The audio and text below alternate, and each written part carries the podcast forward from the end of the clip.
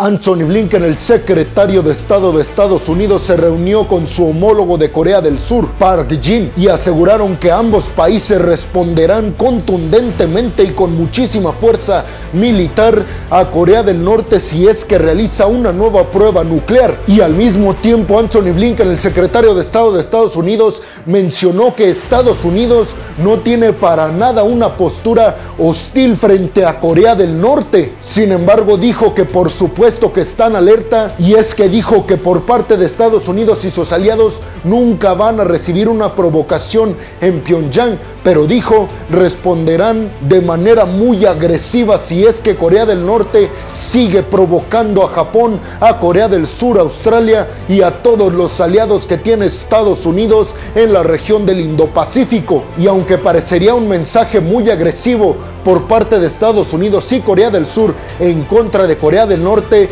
dejaron bien en claro, o al menos así se vio que querían dejarlo, que ellos están de acuerdo en que la vía diplomática y el diálogo siguen siendo las mejores salidas para acabar con las tensiones entre Corea del Norte y los aliados de Estados Unidos en la región. Además, Anthony Blinken mencionó que su país no únicamente está en contacto con Corea del Sur ante esta problemática de Corea del Norte, sino que también y sobre todo está muy en contacto con Australia, con la India, pero más que nada con Japón. Y es que hay que recordar que Estados Unidos fue acusado por sus aliados en esta zona de olvidarse por completo de la región del Indo-Pacífico y únicamente centrarse en Europa ante el conflicto entre Ucrania y Rusia. Pero parece que Estados Unidos hoy más que nunca ya está poniendo cartas en el asunto para no perder su hegemonía en esta región frente a sus enemigos. China y Corea del Norte. Y hablando de China precisamente, les tengo que mencionar que Anthony Blinken dijo que si alguien puede ejercer presión sobre Pyongyang para que ya acabe con estas pruebas nucleares y estos lanzamientos de misiles al mar de Japón, es precisamente China, que tiene una grandísima influencia en Pyongyang. Entonces, de alguna manera, Estados Unidos con Anthony Blinken y Corea del Sur instaron a China a que presione a Pyongyang para que acabe con estas provocaciones. Y es que hay que decir que desde la Casa Blanca han afirmado que Corea del Norte tiene prácticamente todo listo para realizar una nueva prueba nuclear. Inclusive dijeron que sería a mediados y finales de este mes. Es por eso que los países aliados de Estados Unidos en esta zona tienen mucho miedo al respecto de lo que podría devenir después de esta prueba nuclear de Corea del Norte. Pero tú qué opinas? ¿Crees que Estados Unidos y sus aliados deban de responder inmediatamente? Inmediatamente y con fuerza ante provocaciones de Corea del Norte o estás a favor del diálogo y la diplomacia? Déjame tu opinión en la zona de los comentarios. Bienvenidos a un nuevo video de geopolítica en el cual como ustedes ya saben les voy a platicar lo más importante que ha acontecido a niveles diplomáticos y geopolíticos alrededor de todo el mundo. Y vámonos rápidamente con la segunda noticia del día de hoy que también tiene que ver con un país de esta zona del Indo-Pacífico pero esta vez con China. Y es que Xi Jinping, el presidente y líder de China, acaba de firmar una nueva orden o un nuevo mandamiento en la constitución china para unas nuevas directrices militares para operaciones en el momento en el que China se sienta agredida. La nueva normativa incluye 59 artículos divididas en 6 capítulos nuevos en la constitución del gigante asiático, que además entrarán en vigor a partir del 15 de junio de este año. Esta nueva reforma alegan las autoridades chinas ante la preocupación de Estados Unidos y de las potencias occidentales por estas reformas a la ley y a la constitución del gigante asiático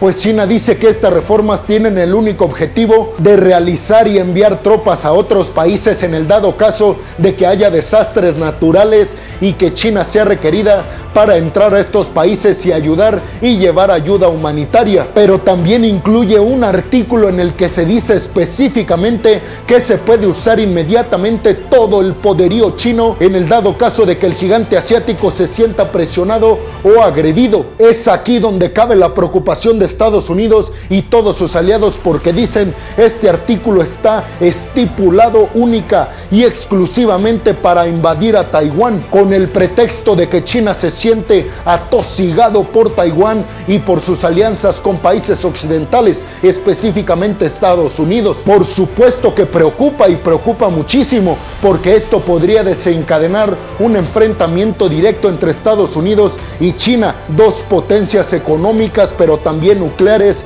a nivel mundial. Y es que no estoy seguro de quién ganaría en el momento en el que Estados Unidos se meta a defender a Taiwán de las garras del gigante asiático, pero sí estoy seguro que los perdedores seríamos todos nosotros. Déjame tu opinión en la zona de los comentarios. Y vámonos rápidamente con la tercera noticia del día de hoy, es que Ursula von der Leyen y una comitiva de representantes de la Unión Europea viajaron a Israel para reunirse con diplomáticos de aquel país en busca de acuerdos energéticos, pero también en busca de una coordinación muy específica y clara para ir en contra de Rusia y a favor de Ucrania. Y es que Israel busca exportar sus recursos gasíferos que tiene en alta mar y por su parte Europa, lo sabemos, está buscando desesperadamente nuevos vendedores de gas natural para deshacerse por completo y de una vez por todas del gas natural ruso y así de los chantajes y la influencia que tiene Rusia sobre los países del comando europeo. Pero no se crean que la Unión Europea es la que únicamente necesita Israel.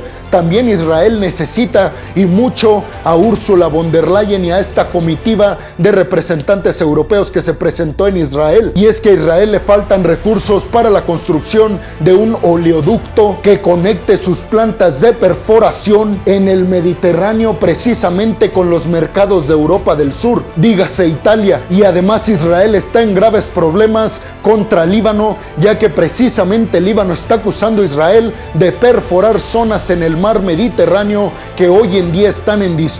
Obviamente aquí necesita un aliado de peso en esta región para frenar las hostigaciones y los reclamos de Líbano. Ese aliado puede y debe ser la Unión Europea, según las palabras del presidente israelí. Pero tú qué piensas? ¿Crees que Israel será una solución energética para la Unión Europea? Y sobre todo, ¿crees que Israel también tome una medida muy pero muy fuerte y directa en contra de Rusia y a favor de Ucrania? Déjame tu opinión en la zona de los comentarios. Y vámonos rápidamente con la cuarta noticia del día de hoy es que el medio estadounidense Bloomberg afirma que la posible entrada de Ucrania al bloque europeo podría fragmentar por completo las buenas relaciones entre los países miembros actualmente. Esto por la molestia de algunos miembros de que Ucrania pudiera entrar a la Unión Europea, pero esta molestia viene encaminada porque dicen el Kremlin podría estar tomando medidas extremas en contra de los países limítrofes o cercanos al país de Rusia. Ese es el miedo que tienen de dejar entrar a Ucrania al bloque europeo. Y más porque la postura del Kremlin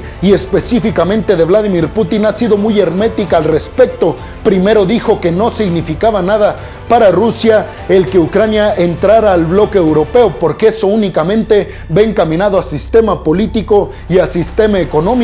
Pero acto seguido, unos meses después de la invasión de Rusia a Ucrania, Vladimir Putin dijo que la entrada de Ucrania a la Unión Europea para Rusia representaba lo mismo que la entrada de Ucrania al bloque de la OTAN. Además, Bloomberg dijo que la posible entrada también de Moldavia, Georgia, Albania y otros países bálticos que tienen una relación cercana con Rusia. Esta posible entrada de estos países representa la misma preocupación para los países miembros del bloque europeo que representa Ucrania, que el Kremlin tome represalias en contra de algunos países miembros del bloque europeo. No es casualidad que los que se oponen son los que están más cercanos al Kremlin y los que corren de alguna manera un riesgo más alto que por ejemplo España, Francia, que están más hacia el oeste. Pero hay un caso aislado, Polonia, que está a favor de todo lo que afecte o pueda afectar al Kremlin. Ya hemos hablado aquí hasta el cansancio del papel que está tomando Polonia en contra de Rusia. Y vámonos rápidamente con la quinta noticia del día de hoy es que las tropas rusas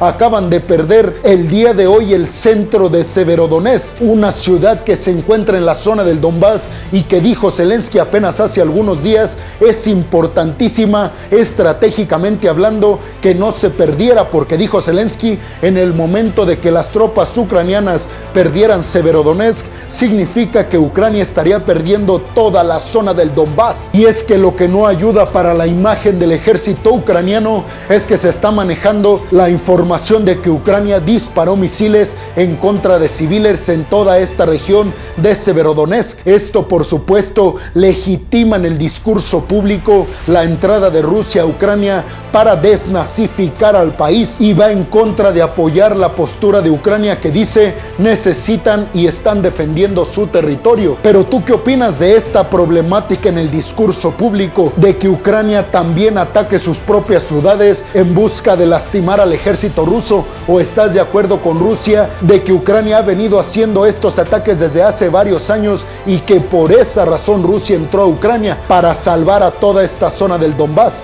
Déjame tu opinión en la zona de los comentarios. Y vámonos rápidamente con la sexta y última noticia del día de hoy y es que Alemania acaba de implementar políticas fronterizas muy pero muy fuertes y es que se llevará a cabo a finales de junio la cumbre del G7 en Baviera. Sabemos que el grupo del G7 lo componen las mayores o principales economías del mundo, Estados Unidos, Alemania, Francia, Italia, Reino Unido, Canadá y Japón. Esta política de Alemania obviamente va enfocada a que se resguarde esta ciudad desde ahora y se tengan bien controlados a los ciudadanos que entran y salen para no poner en riesgo a ningún representante de Estado que estará en este país y en esta región. Y bueno, hemos llegado al final del video del día de hoy. Les quiero agradecer mucho por haber llegado hasta este punto del video y pedirles, como siempre lo hago, que compartan este video en todas y cada una de sus redes sociales, que me regalen un like, que me regalen su opinión en la zona de los comentarios,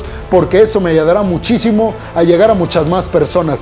Además les recuerdo que si están escuchando esto en Spotify, no se olviden de seguir al podcast y si están viendo esto en YouTube, tampoco se olviden de suscribirse al canal y de activar la campanita para que les lleguen todas y cada una de las notificaciones cuando subo un video nuevo de geopolítica y de otras cuestiones a mi canal. Como siempre lo hago, me gustaría agradecerles a todas y a todos ustedes porque este proyecto simple y sencillamente no podría ser posible sin el apoyo de cada persona que ve estos videos. Así que muchas, pero muchas gracias. Sin más por el momento, peregrinos, nos vemos en el siguiente video de Geopolítica. Hasta la próxima.